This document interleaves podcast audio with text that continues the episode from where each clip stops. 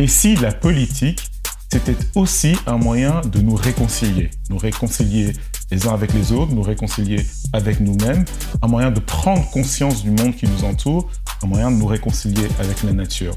Aujourd'hui, on vous propose d'aller à la rencontre de cette génération qui s'engage. Qu'est-ce qui anime cette génération Greta qui marche pour le climat?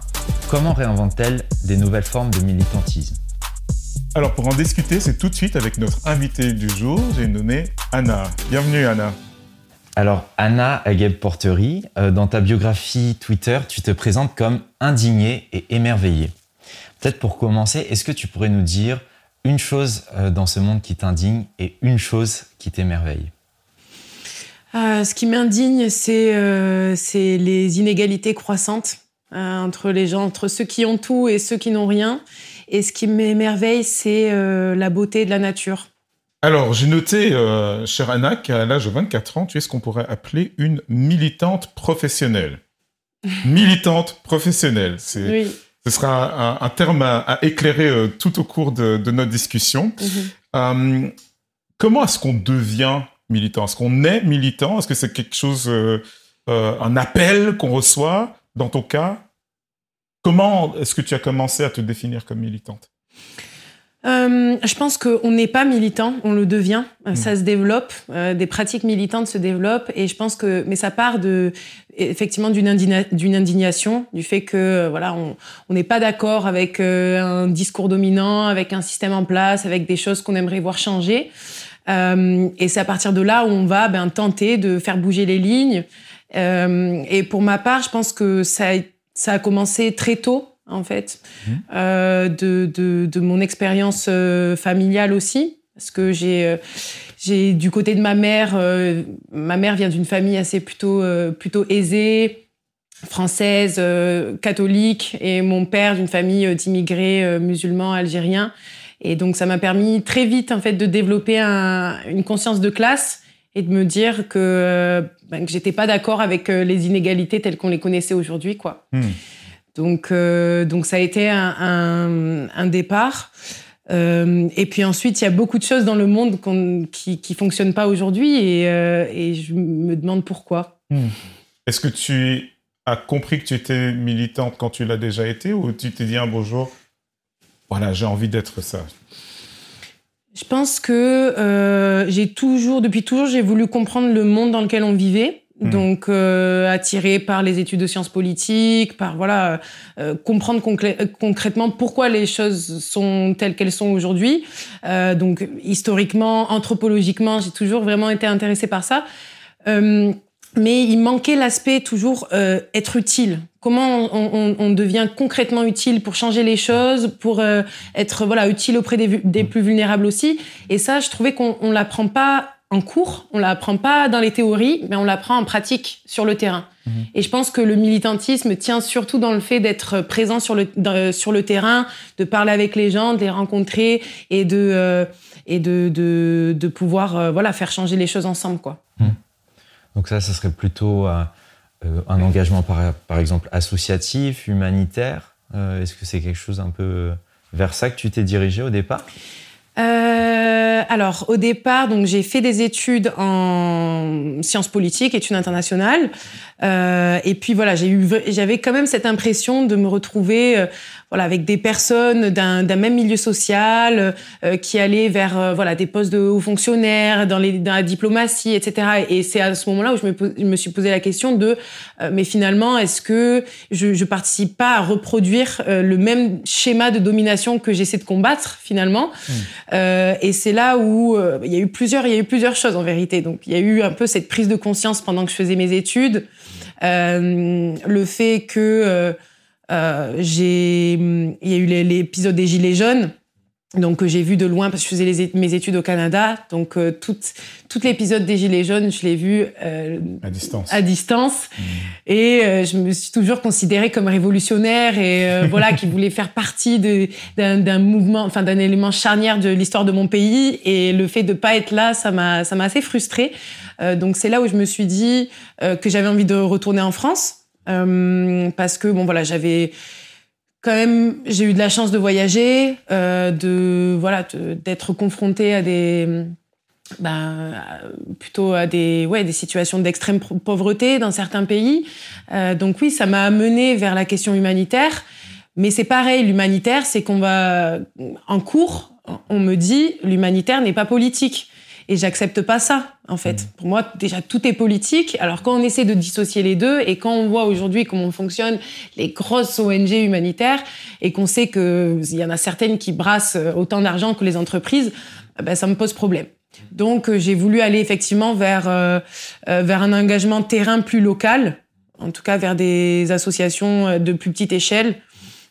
Et c'est comme ça que j'ai commencé un stage aussi à l'Alliance citoyenne, voilà, en tant que community organizer, donc euh, organisatrice de communauté. Ou... Explique-nous ce que c'est l'Alliance citoyenne un peu. Alors, l'Alliance citoyenne, c'est euh, donc c'est la première euh, association qui importe le community organizing, donc qui sont des méthodes, c'est des pratiques développées aux États-Unis, donc qui ont été théorisées par Saul Alinsky dans les années 30 et qui visent en fait à euh, importer les, les tactiques euh, syndicales de l'entreprise dans la vie de tous les jours. Mhm. Donc concrètement, ce qu'on fait, c'est euh, du syndicalisme citoyen. Donc on va mobiliser des personnes qui vivent des mêmes injustices ou inégalités au quotidien à apporter des revendications auprès de décideurs politiques. Donc c'est apprendre des techniques pour se faire entendre quand on, on, trouve que les choses sont pas justes. Quoi. Tout à fait. Et surtout, c'est toucher les personnes qui sont généralement les plus éloignés de la vie politique, qui n'en font, euh, qui n'en prennent pas part, qui se sentent pas concernés, euh, pas intéressés et à raison. Euh, et c'est effectivement aller les chercher. C'est des, on appelle ça aussi l'aller vers, c'est-à-dire que par du porte-à-porte physique ou même numérique sur les réseaux sociaux, on va aller chercher ces gens-là, on va les mobiliser et ensuite on va les former à justement pouvoir euh, prendre la parole en public, négocier avec euh, des décideurs, mmh. à organiser des actions euh, directes et non violentes, toujours dans une optique d'union fait la force. Mmh.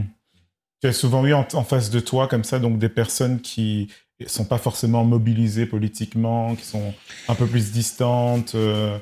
c'est un, trait en fait d'opinion qu'on retrouve beaucoup dans la société. Hein. Oui. les gens euh, on, l'a dit à une autre occasion, parfois la politique c'est même presque un gros mot en fait. Les gens s'identifient pas trop à ça. Mais, toi, tu, euh, quand tu as parlé de ton engagement, ton militantisme, tu, disais au départ, j'ai voulu comprendre le monde dans lequel j'étais et euh, il m'a fallu prendre conscience des, pour utiliser ce que tu disais toi-même, hein, des mécanismes de domination hmm. que j'allais potentiellement reproduire. Donc il y a, toi, tu as un parcours justement de prise de conscience. Oui. Euh, qu'est-ce, qu'est-ce que qu'est-ce que ça te fait quand euh, quand voilà, on a quelqu'un comme toi qui a, qui a pris l'habitude qui est de prendre conscience de son monde mm-hmm. et qui rencontre des personnes qui peut-être ont besoin de prendre conscience euh, de, leur monde? J'essaie de voir un peu ta motivation.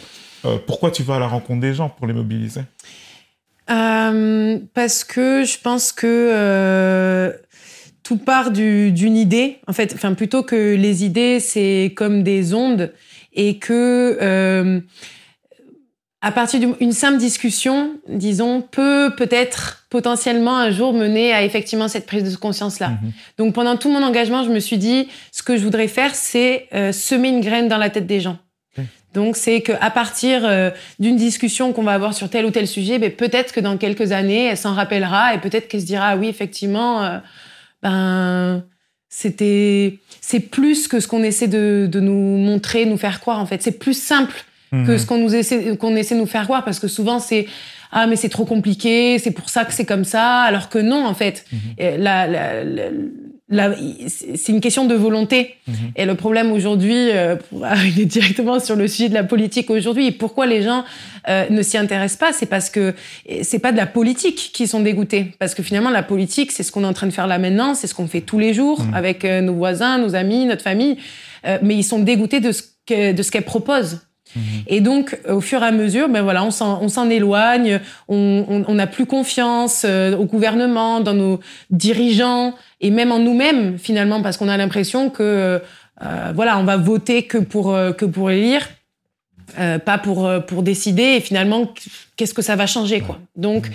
c'est là où l'indignation est très important par rapport à la résignation, parce que ben, quand on est résigné, en général, c'est que on va plus avoir envie de justement de s'engager, de vouloir faire changer les choses, alors que l'indignation, elle reste là. Et, c'est la colère qui qui permet une, une, d'enclencher une perspective de changement. Quoi. Dans cette dynamique-là, euh, un peu de de réconciliation avec la politique, ou en tout cas de renouveau avec la politique, il y avait l'initiative euh, de la primaire populaire, mhm. euh, qui avait pour ambition initialement un peu de, de rassembler les forces euh, social écologique, on pourrait dire, euh, autour d'une candidature unique pour euh, les élections présidentielles françaises de 2022.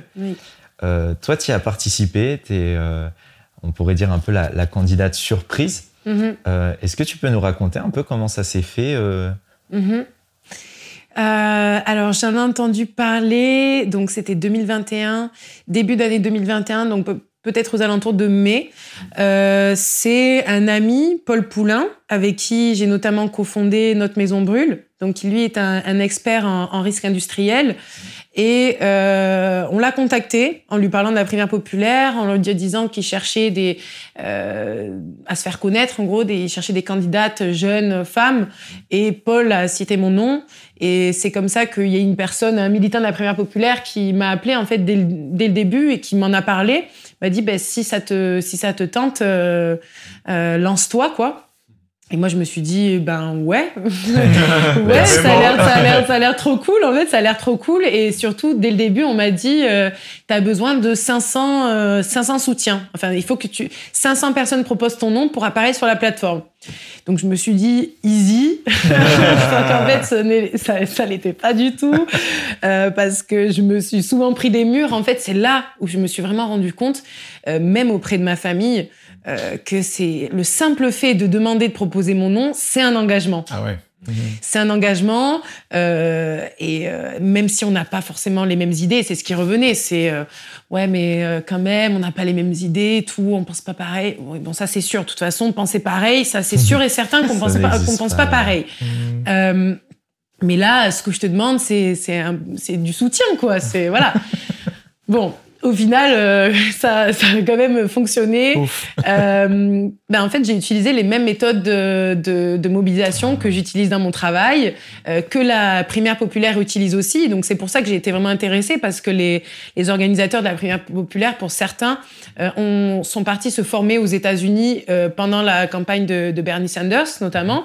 Et, et, voilà, je, je, savais que ça fonctionnait, donc j'y ai vu vraiment un, j'y ai vu quelque chose qui pouvait être historique si les candidats de parti acceptaient d'y participer, parce que moi je débute aussi en politique, c'est ma première expérience, et c'est vrai que euh, même si bon, je me faisais pas trop d'illusions non plus, j'avais espoir, j'avais vraiment espoir que euh, ils se disent bon ben ok, il y a vraiment une super initiative, on peut se mettre autour de la table et effectivement euh, mettre de côté les égaux et, et vraiment travailler ensemble pour mmh. faire gagner nos idées quoi ce qui me paraît le plus important, plutôt que de faire gagner une personnalité. Il y a eu plusieurs étapes, mhm. euh, et ce qu'il faut bien comprendre aussi, c'est que euh, euh, la plupart des gens qui ont entendu parler de la primaire populaire, ils en ont entendu parler après la phase de parrainage, la phase ah de soutien, etc. Donc, c'est-à-dire que il y a plein de personnes qui auraient pu se présenter, proposer, et, et la majorité des gens ne comprenaient pas d'ailleurs pourquoi pourquoi il y avait si peu finalement de diversité dans les dans les candidats proposés, mais c'est parce que personne n'avait entendu parler de la primaire populaire avant, à part moi, à part le comité de soutien de Taubira aussi, qui du coup se sont mis à fond dès le début.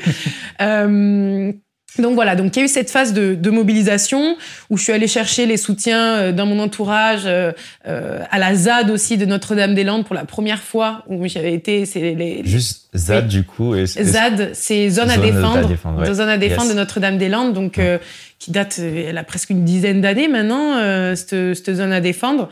Et il y a, il y a vraiment une, une communauté de personnes qui vit là-bas, euh, qui vont, ils ont créé leur, vrai, leur propre village, quoi. Mmh. Qui s'engageait initialement contre, euh, en opposition au projet de d'aéroport. Oui, oui, oui, et qui avait gagné d'ailleurs. Mmh. Euh, mais si je disais ça, c'est parce que si je raconte ça, c'est parce que c'est les c'est euh, le premier endroit où je suis allée chercher du soutien auprès de personnes qui ne votent pas ou ne votent ah plus depuis des années. C'était un exercice assez difficile, mais effectivement très intéressant et assez formateur. Euh, bref, donc j'ai réussi à obtenir les 500 soutiens avant, euh, peut-être une semaine avant la clôture euh, de fin des parrainages. Parce que donc on avait les soutiens pour apparaître sur la plateforme et ensuite on devait avoir tant de parrainages pour faire partie du, des cinq finalistes entre guillemets. Il y avait cinq hommes et cinq femmes. Et comme il n'y avait que quatre femmes, comme je suis arrivée en dernière, même avec quelques 800 parrainages, euh, ben j'ai été euh, j'ai été dans le dans les cinq euh, finalistes femmes quoi. Voilà, donc c'est comme bah, ça que félicitations parce que c'est le résultat d'un travail en fait. Ouais, mais c'était vraiment un travail de fond. En fait, c'est compliqué parce que moi, je, je n'ai j'ai pas tenu un, tableau qui me disait, ok, cette personne a proposé mais non, donc j'avais aucune visibilité mhm. sur à mhm. combien j'étais quoi. Ah donc jusqu'au dernier moment, je savais pas si ce que j'avais fait, ça avait fonctionné, ça servait à quelque chose ou pas. Et donc c'est très hum, c'est très euh, valorisant quand même à la fin de se dire ah ouais tu t'es lancé un défi et, ça a fonctionné quoi. Voilà. Comme on s'intéresse aussi aux, formes un peu de, de renouveau démocratique, des modes de scrutin assez mhm, originaux, mhm. la primaire populaire avait aussi ça. Euh, c'est ça. Comment ça, se déroulait le, vote Le vote au jugement majoritaire. Hum. Donc il y avait euh, il y avait trois hum, trois, trois nouvelles innovations, disons. Donc, les méthodes de mobilisation, de community organizing, le socle commun, donc le socle programmatique qui a été travaillé, co-construit avec les 13 partis de gauche avant euh, le début des, du, du, lancement des parrainages, etc. Donc il y a quand même. C'est-à-dire qu'il y avait les mêmes idées politiques, quoi, la même. C'est ça. L'idée, c'était euh, bon, il y a plein de choses sur lesquelles on est d'accord, euh, qui des idées, des mesures phares qu'il faut absolument qu'on voit gagner. Euh, ils ont contacté, donc ils ont mis autour de la table 13 partis euh, de gauche aujourd'hui, euh, qui ont élaboré donc ce socle commun de 10 mesures de rupture écologique, démocratique et sociale. Donc même si elles étaient assez larges, il y avait beaucoup de choses à être mis en place déjà. ils ont juste écarté la question de la laïcité, de l'Europe et et du, du, nucléaire, il me semble, parce que euh, ça divisait trop. Mais l'idée, c'était de montrer, bon, on est d'accord sur tous ces sujets-là, donc euh, travaillons ensemble, quoi. Mhm. Euh, donc, le socle programmatique. Et la dernière chose, effectivement, c'était le vote au jugement majoritaire qui fonctionnait selon des mentions qu'on attribuait à chaque candidat. Donc, ça allait de très bien à insuffisant, Mhm. Euh, sachant que normalement, c'est plutôt, il y a une partie aussi à rejeter, parce que ça permet de d'être moins consensuel aussi, en fait, d'une certaine manière. Euh, voilà. Euh, mais qui n'y avait pas dans ce, dans ce cadre-là. du coup, de très bien à rejeter, de très bien à insuffisant. Et ensuite, on pouvait donc mettre ses notes à chaque candidat. Donc, au lieu de dire, voilà, je vote pour la personne A ou la personne B, Anna ou... Oui ou Tobira. ou, Tobira, de dire ah ben Anna, je lui donne la mention euh, très bien et, euh, et, euh, et, Isabelle, je lui donne le nom passable. C'est ça. La mention passable. C'est ça. Mais le seul bémol, c'est que la question qui a été posée pour attribuer les mentions était autour d'une personnalité. Ah. C'était pour faire gagner l'écologie, la justice sociale, ce candidat est. Ah oui, Et là, on devait mettre très bien passable, ce qui est dommage parce que finalement. C'est ben, presque comme voter pour la personne. Ben, exactement. En fait, ça revient au même et c'est pour ça que le vote a été biaisé à la fin et que. Bon, on en reparlera plus tard, mais du coup, euh, moi j'ai eu du mal à accepter le, mmh. résultat du vote parce que et même sociologiquement, en fait, euh, euh, c'est vrai qu'il c'est des comment dire il y a beaucoup de personnes qui soutiennent des partis aussi qui ont voté je mhm. pense euh, euh, voilà moi j'étais vue comme insuffisante mais parce que euh, parce qu'aussi euh, voilà c'était que des candidats de partis qui étaient enfin je savais très bien que je faisais pas ça pour gagner, que j'allais pas me présenter comme candidate à la présidentielle ensuite, et que c'était plutôt voilà comme une candidature de témoignage pour porter des idées, etc. Donc évidemment que si on me pose la question est-ce que je suis pour faire gagner l'écologie, ben non. En hmm. gros, enfin concrètement. Mais par contre, au niveau des idées, là, ça aurait pu être différent. Parce que pour revenir à cette fameuse primaire populaire, il se trouve que c'est Christiane Taubira qui est majoritairement plébiscité par les électeurs. Mhm. mais à ce moment-là, toi, tu, décides de, te dissocier de cette initiative, ou en tout cas de ne pas suivre cette consigne de vote, pour soutenir Jean-Luc Mélenchon et l'avenir en commun, son programme. Mhm. Est-ce que tu peux nous expliquer cette décision?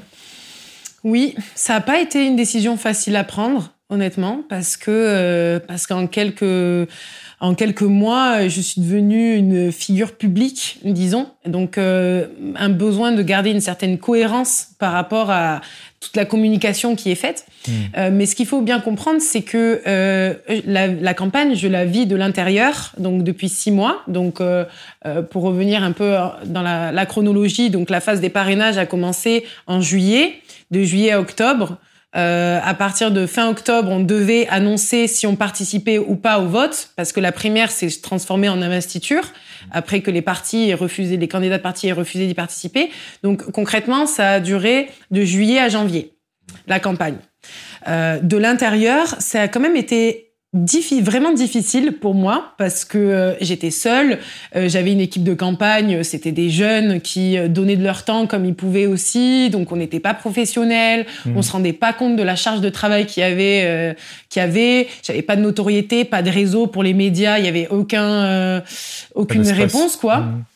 Ben, C'est-à-dire qu'il fallait vraiment aller les chercher. Euh, j'ai fait des communiqués de presse, euh, j'avais pas de retour jusqu'au moment où effectivement la première populaire commence à un peu plus à apparaître médiatiquement et là euh, il y a des personnes qui s'intéressaient. mais mais voilà, je me suis confrontée à la pression des partis, au manque de, de visibilité, à aussi une pression même de la part de certains organisateurs de la primaire populaire parce que j'avais l'impression d'être un obstacle des fois. Euh, on me faisait hmm. comprendre que soi-disant les partis avaient peur de moi, euh, euh, qu'il fallait que je me retire, ce genre de choses. Donc hmm. j'ai quand même essayé, été quelquefois mal à l'aise avec le traitement de ma candidature, hmm. où j'avais vraiment l'impression qu'en fait j'étais là pour avoir la casquette, pour que la première la populaire et la casquette populaire, mais finalement ben, d'être un peu invisibilisé quoi.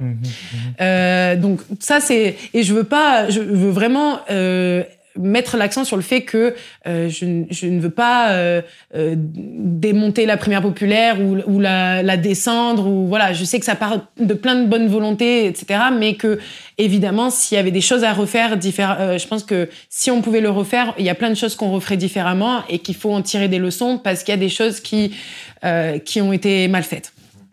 Donc pour revenir à la question de de ma décision c'est que depuis le début de la campagne, j'ai été, euh, été claire sur le fait que je n'avais pas de programme parce que mon objectif c'était pas d'amener un programme de plus euh, dans l'éparpillement, que aussi euh, je je, si je gagnais, je rajouterais pas une candidature de plus et que j'espérais que personne ne rajouterait une candidature de plus parce que l'objectif c'est de favoriser l'union et pas la division.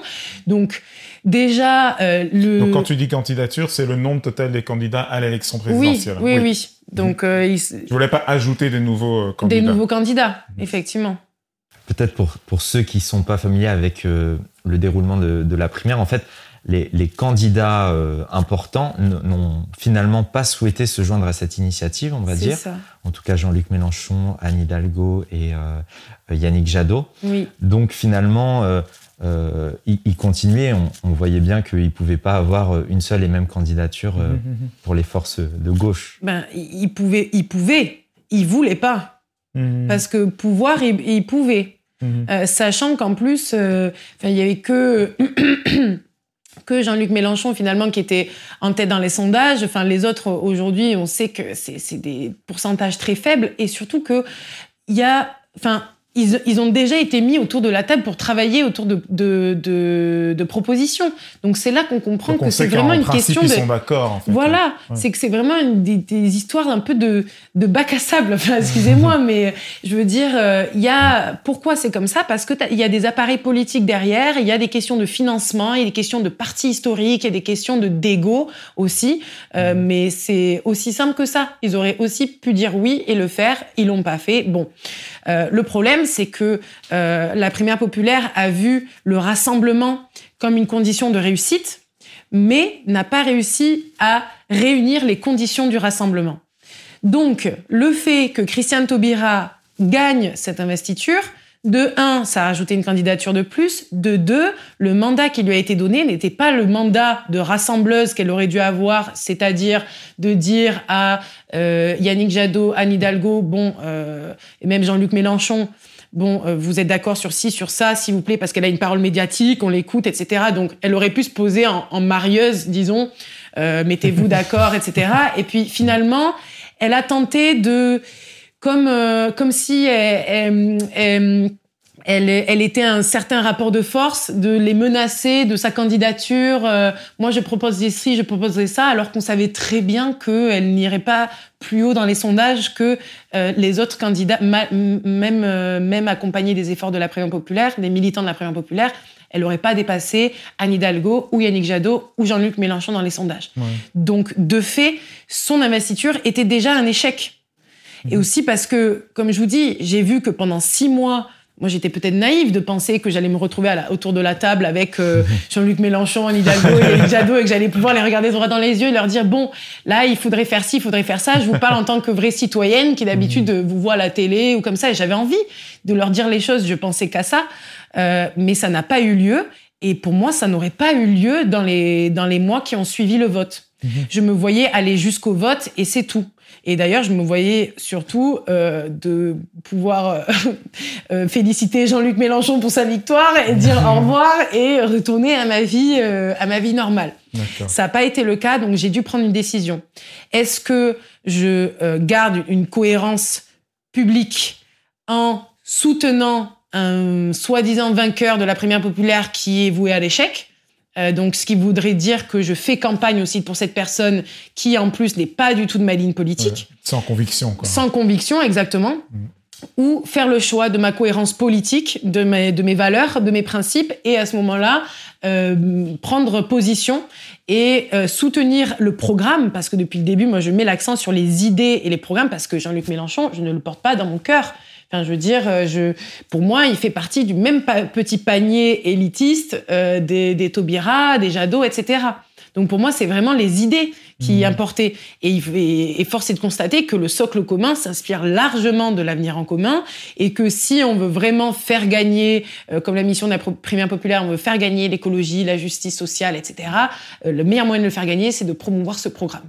Donc voilà, donc j'ai pris position. Le soir du vote, ça a été un peu ça a été un peu voilà déchirant. pardon? Ça a été un peu déchirant déchirant pas pour moi euh, pour certaines personnes qui effectivement je me suis rendu compte après j'ai eu beaucoup de messages de ouais je croyais en toi euh, hmm. j'ai voté pour toi je t'ai mis très bien et en fait tu reconnais même pas le vote et tout donc je comprends que de l'extérieur ça apparaisse comme une trahison en fait pour certains hmm.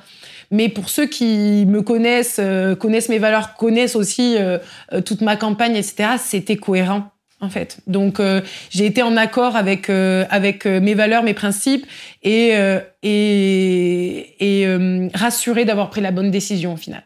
Parce que donc j'ai rejoint le Parlement de l'Union populaire à la suite de ce vote, du résultat du vote.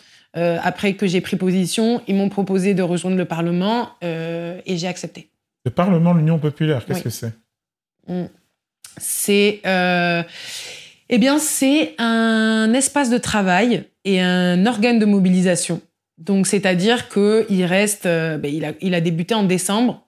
Donc, moi, je l'ai rejoint euh, en février. OK. Parce que j'avais envie aussi de prendre un peu le temps. Euh, Souffler, quoi. Voilà, exactement. Euh, et c'est vraiment, en fait, euh, clairement, c'est des groupes de travail euh, où on préparait les marches, donc marche climat, marche féministe, euh, marche euh, pour la sixième République, marche des quartiers populaires. Et donc, c'est des militants avec euh, un animateur et les militants qui vont euh, organiser des événements, prévoir des meetings, etc. etc. Euh, et il y a des conférences dans la journée qui vont présenter les livrets justice, pauvreté, etc. Et, et une conférence de Jean-Luc Mélenchon des fois à la fin. Donc tout ça, c'est tiré par le parti politique autour de Jean-Luc Mélenchon. Oui, mais c'est-à-dire qu'il y a 300, il y a un peu plus de 300 membres tous ne sont pas encartés France Insoumise. Et moi y compris, je suis pas encarté France Insoumise. Donc c'est inclusif en fait. C'est très inclusif. En fait, il y a des, c'est des, des personnalités ou pas. En fait, il y a des, figures, mais la plupart des gens, c'est des gens euh, comme vous et moi, euh, des écrivains, des syndicalistes, des gilets jaunes, des, euh, des comédiens, des... il y a de tout. Il y a vraiment de tout. Et c'est là où, où je me suis rendu compte que j'avais pris la bonne décision parce que mmh. quand je suis arrivée, il y avait du travail, de la diversité, tout le monde était très accessible même les cadres euh, de la France insoumise, ceux qu'on voit d'habitude à la télé et tout, euh, ben voilà, ils étaient là, ils t'écoutent, tu peux discuter avec eux et, euh, ça m'a beaucoup plu. Quelque part aussi, par rapport à ta décision que tu as dû faire, l'avenir t'a donné raison puisque finalement, par manque de parrainage, Christiane Taubira n'a pas pu présenter sa candidature et donc la primaire populaire a décidé de soutenir, en tout cas en partie, il y a eu des débats, mais euh, l'avenir en commun. Euh, l'avenir en commun, euh, une des grandes thématiques que vous portez, si, enfin, si tu me permets, puisque mhm. tu es impliqué dedans, c'est la question écologique, mhm. avec notamment cette question de la planification écologique. Mhm. Peut-être est-ce que tu peux nous en dire deux, trois mots? Alors, je suis désolée parce que du coup, je repense à, ce que tu disais juste avant sur la prise de position de la primaire populaire.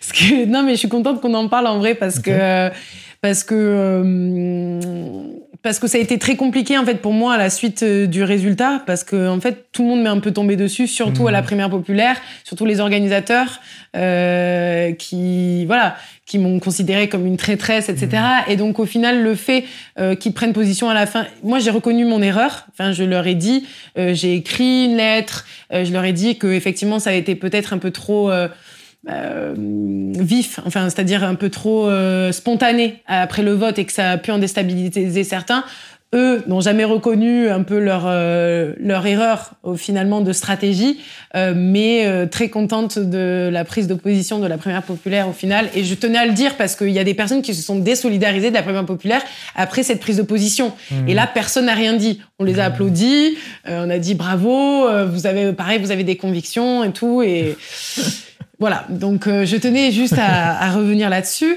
Euh, et pour la question de la planification écologique, je pense que euh, le, terme de planification est très important. Et puis même euh, Jean-Luc Mélenchon utilise bifurcation plutôt que transition.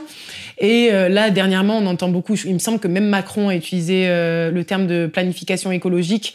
Euh, je voudrais pas dire de bêtises, donc ça, à voir. Mais, à vérifier. voilà, à vérifier, fact-check. fact-check. Mais je sais qu'il y a d'autres d'autres candidats qui l'ont utilisé, alors que bon, Jean-Luc Mélenchon est quand même le premier à l'utiliser depuis un petit moment et on le considérait comme un ben, comme un communiste, parce que mmh. disons que la planification, ça vient un peu de cette idée, cet imaginaire communiste de euh, on a un plan quinquennal, euh, voilà, sur cinq ans, il faut qu'on planifie ce qu'on produit, ce qu'on consomme, ce qu'on échange, parce que si on le laisse libre, euh, court euh, selon le libre marché tel qu'il est aujourd'hui, ça ne s'arrêtera jamais. Euh, étant donné que euh, nous nous trouvons dans une urgence climatique qui est telle qu'on ne peut plus se permettre euh, de, de, de, dépenser à tout va, enfin de laisser plutôt des, des industriels polluer à tout va, produire à tout va sans qu'on puisse, sans qu'on puisse en, en, connaître la quantité, la qualité, et etc c'est devenu, pour moi, c'est devenu une nécessité, effectivement, aujourd'hui, que de se dire, bon, il faut qu'on on, fasse, on établisse un, changement de paradigme dans notre manière de voir notre société euh, de consommation, de production et d'échange, quoi. Donc, ça veut dire tout revoir à fond, quoi. Tout revoir à fond. Et c'est pour ça que, c'est pour ça aussi que euh, Yannick Jadot, pour ma part, je considère pas que c'est de l'écologie. Mm. Pourquoi? Parce qu'il fait une erreur de concilier l'écologie avec le capitalisme, en fait, et le libéralisme. Et c'est ça qui est, qui est assez, euh, euh qui, qui, détonne finalement dans l'idée la, de planification écologique, c'est que on ne va pas laisser euh, le libre marché décider euh, de combien on pollue, de comment on pollue, de comment on produit, etc., etc. Voilà. Donc, donc pour toi, il faut il faut que la société ou l'État en particulier reprenne un mhm. petit peu les commandes et disent voilà, pour le bien de la planète, mhm. pour, un, pour, un, peu dire en raccourci, pour le bien de la planète, c'est ça qu'il faudra produire dans telles conditions, dans telle quantité. Oui. Euh, ce sera recyclé comme ça, puis il y aura des circuits courts, etc. Euh, bah alors, euh, je dis pas que l'État doit décider de tout, hein, vraiment pas. Euh, et au contraire, je pense qu'aujourd'hui, on fait trop confiance à l'État même. Okay. Euh, mais il y a effectivement des aspects là sur le, la planification écologique, c'est hyper important parce qu'aujourd'hui, on vit dans un monde mondialisé avec des questions géopolitiques, avec des questions. Voilà, on n'est pas tout seul, et que si on veut pouvoir s'émanciper du système capitaliste, il faut déjà pouvoir au sein de notre propre pays, être capable de mettre en place une société qui soit fondée sur un modèle différent. Et donc, si c'est pas le capitalisme, qu'est-ce que c'est? Euh, Ça pourrait être voilà un mélange de de, ben, de communisme, de socialisme. En tout cas, c'est des termes qui ont été malmenés finalement pendant des années et mmh. qu'aujourd'hui, on c'est pour ça que je disais on, on diabolise. Mais c'est vrai, c'est qu'on là aujourd'hui, le communisme, c'est quoi? C'est la Chine et c'est la Russie. Mais non, c'est pas des c'est pas un régime communiste, c'est ni un régime, euh, c'est des régimes autoritaires, pardon, dictatoriaux, mais euh, voilà, l'essence même du communisme ou du socialisme, c'est euh, c'est pas ça. Hmm. juste pour revenir à la planification et à la question de la, la production, c'est que par exemple, le recyclage, euh, ça, ça pourrait être plutôt à l'échelle locale qu'on va mmh. définir effectivement euh, comment on va réutiliser euh, les produits recyclés, voilà, comment on va réinvestir dedans. Mais parce que on a besoin d'une stratégie nationale en termes de mesures environnementales, ça me la planification écologique me, me paraît le meilleur, le meilleur moyen. Mais on pourrait te dire que euh, donc, tu as désavoué un peu euh, Yannick Jadot, les, les, écologistes, etc. Mais mm. euh, on sait bien que, que, Jean-Luc Mélenchon a une, un, message très proche des questions environnementales, etc., que ça, que ça le concerne. Il n'est pas d'abord vu comme un écologiste, il n'est pas d'abord vu comme... Ouais, c'est pas, un petit, c'est pas le, la marque centrale de, de, de, son engagement, même si c'est très mm. visible. Mais toi, personnellement, comment euh, comment tu situes euh, ton écologie alors du coup? Parce que si tu t'engages pas euh, auprès du candidat qui est vu comme le candidat écologiste, et tu as aussi des critiques par rapport au candidat vu comme le candidat écologiste, comment est-ce que toi tu t'y retrouves? Mmh mmh Mais c'est vrai que je Bon, j'ai des critiques en fait envers tous les candidats. Là, hmm. bon, euh, Jean-Luc Mélenchon, je pourrais avoir plein de critiques aussi. je pense que c'est pas le, c'est peut-être pas le, le, moment, mais euh, mais euh, je me considère quand même plus radical en fait. C'est ça que Yannick Jadot qui veut faire de la belle écologie. J'appelle ça voilà de la belle écologie où c'est joli en fait hein, sur un fond vert.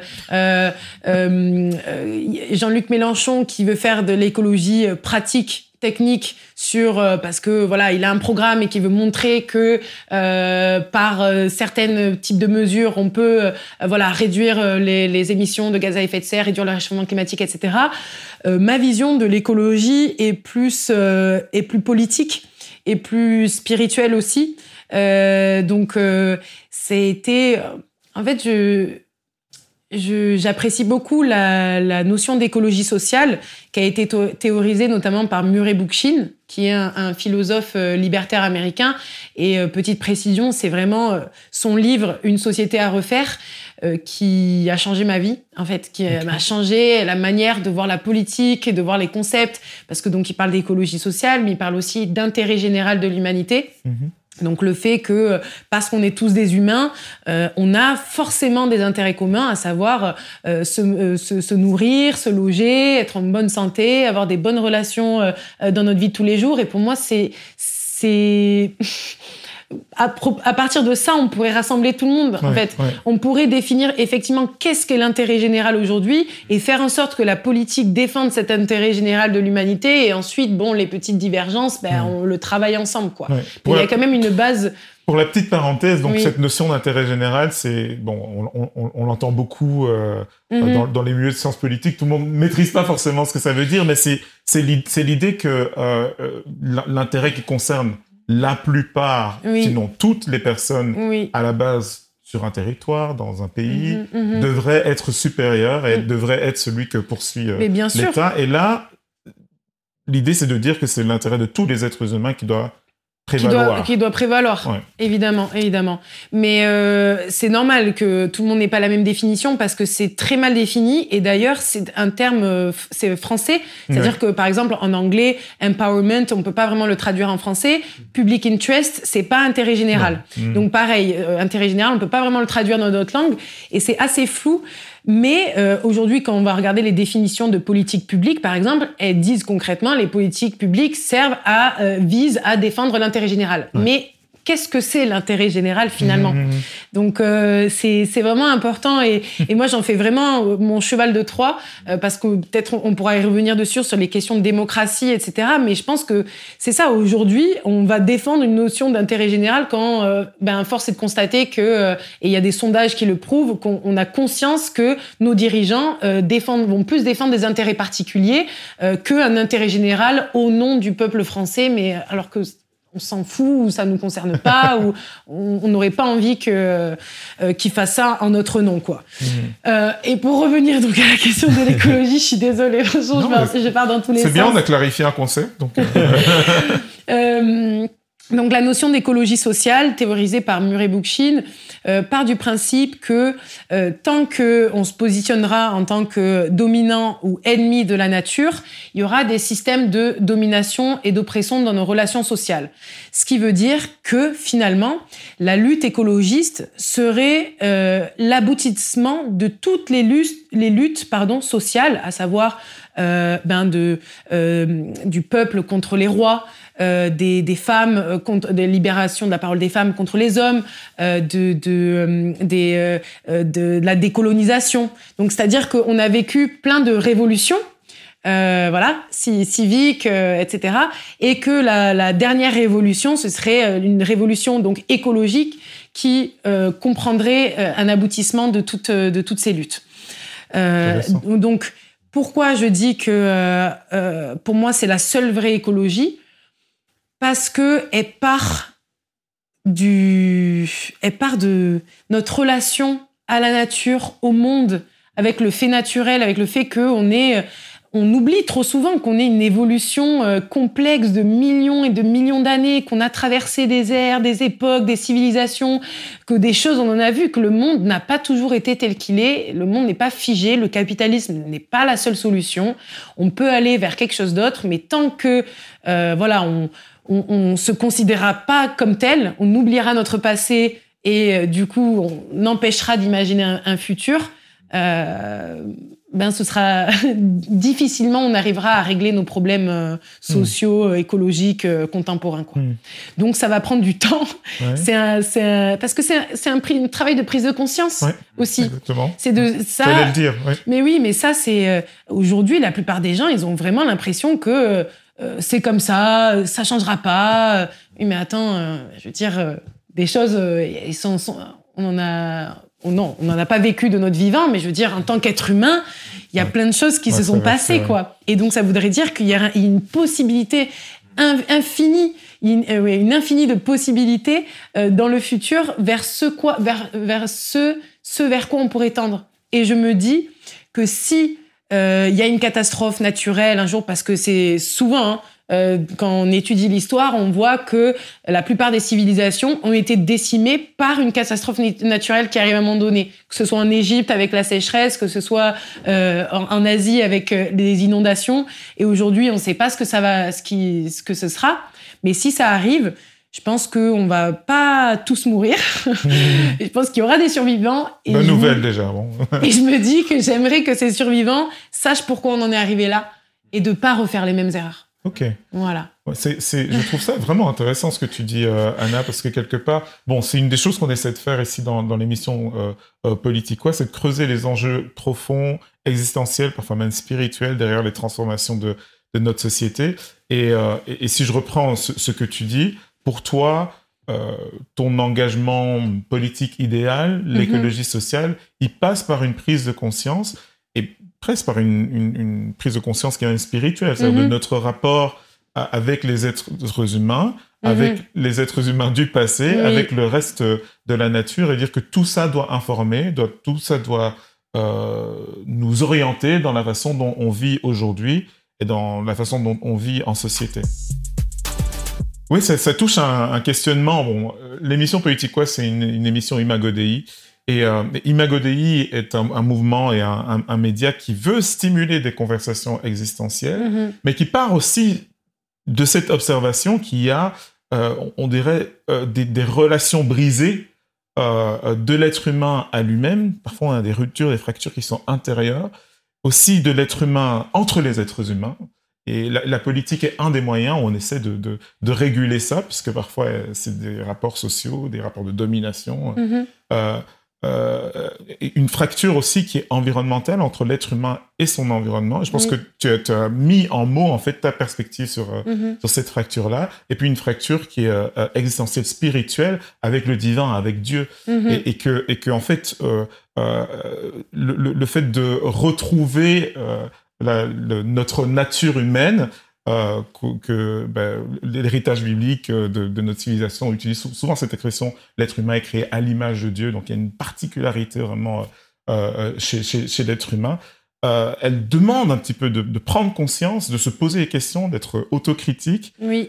et, de, et de faire l'effort de retrouver quelle est notre nature véritable. Donc c'est vraiment très appréciable en fait que tu, mm-hmm. tu, puisses comme ça mettre en mots les questionnements qui sont les tiens et qui rejoignent en fait des questionnements sociaux euh, qui sont les nôtres, qui sont les miens aussi, en fait. Et, mm. je suis sûr nos, nos, auditeurs partagent aussi. Mm.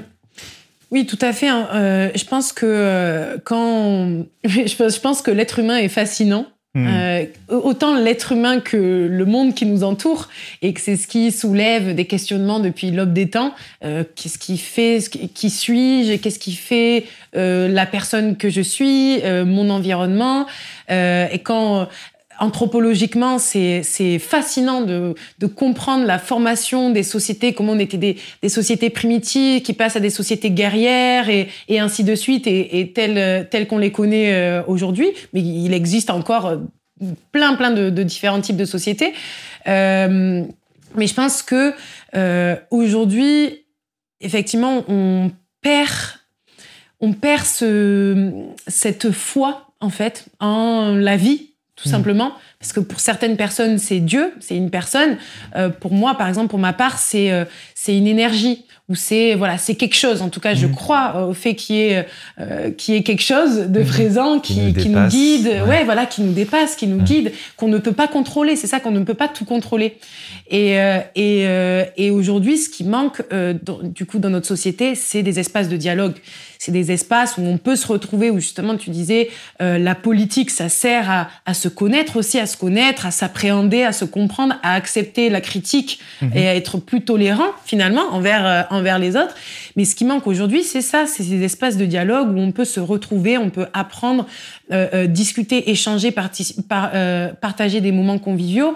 et ce qui fait que finalement, on va être plus craintif, plus individuel. On va même avoir peur de parler avec notre voisin ou de hmm. d'échanger avec quelqu'un dans le métro ou dans un bus, alors que euh, ça pourrait être beaucoup plus, euh, on pourrait être beaucoup plus ouvert.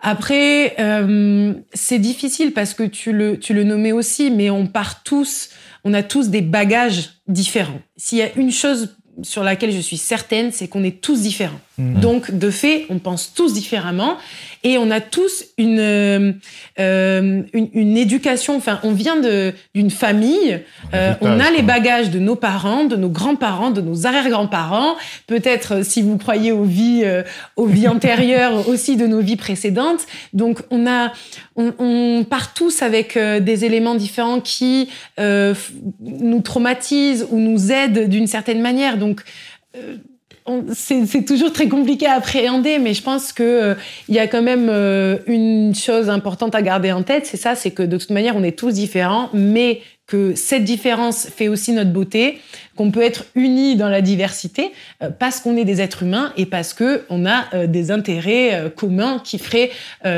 qui pourraient faire en sorte qu'on soit tous épanouis en fait mmh. sur cette planète.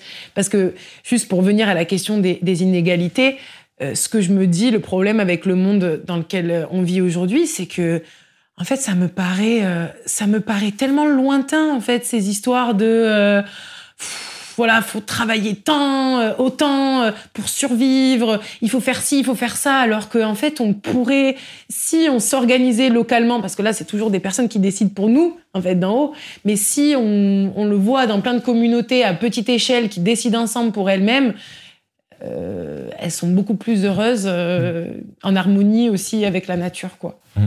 Cette unité dans la diversité, toi, tu l'as vécu euh, personnellement, puisque comme tu nous as expliqué tout à l'heure, euh, tu es né d'une part d'une mère euh, française, aisée, de tradition catholique, et puis d'autre part, ton père qui est issu d'une famille d'immigrés algériens, musulmans, de mhm. tradition musulmane. Tu nous as expliqué que pour toi, il y avait quelque chose que, tu nommerais pas forcément Dieu, mais ouais, quel a été un peu ce, cheminement familial et personnel par rapport à la religion? Hum, Alors, je pense que euh, mes parents m'ont enfin, souvent partagé, euh, enfin, surtout ma mère, euh, parce que ma mère a été envoyée, elle était dans une école de, de, bonnes sœurs, et, et, elle était plutôt rebelle, en fait, finalement, en grandissant. Et je pense qu'en fait, mes deux parents vivaient dans des familles où la religion était très présente, et ils ont voulu s'en émanciper pour on peut faire grossièrement. Hein. Moi, j'avais l'impression que voilà, ma mère, c'était euh, la rebelle qui sortait avec euh, le jeune arabe euh, du quartier. Non, mais auprès de ses parents, c'était vraiment vu comme ça, quoi. et donc, stéréotypement, mais c'est vrai. ma mère, on en avait encore la discussion là dernièrement. Elle me disait quand elle était jeune, elle priait tout le temps. Elle mmh. était très pratiquante jusqu'à un jour où, qu'est-ce qu'elle m'a dit, son déclic? Oui, en cours d'espagnol, elle me raconte qu'en cours d'espagnol, elle apprend que euh, les, colons, en fait, ont massacré euh, des millions d'indigènes au nom de Dieu. Et elle m'a dit, c'est à ce moment-là où euh, j'ai complètement eu un, un déclic où je m'en suis un peu éloignée. Mais il y avait aussi la pression familiale, évidemment, hein, qui pesait, voilà. Et mon père n'a jamais été pratiquant, mais euh, mais aussi avait un besoin de s'émanciper de la religion. Il avait sept frères et sœurs qui, eux, euh, pour pour certains, pratiquaient, etc. Et donc du coup, j'ai vraiment été éduquée dans une dans une ouverture à la, à la religion. Enfin, c'est-à-dire, c'est moi qui décidais euh, si je, voulais aller vers euh, dans telle ou telle direction, mais c'était plutôt dans une version euh, tolérante, respectueuse des, des, autres et des religions. C'est-à-dire, j'accepte que tu crois en quelque chose et que tu, tu, tu suives ta pratique, etc.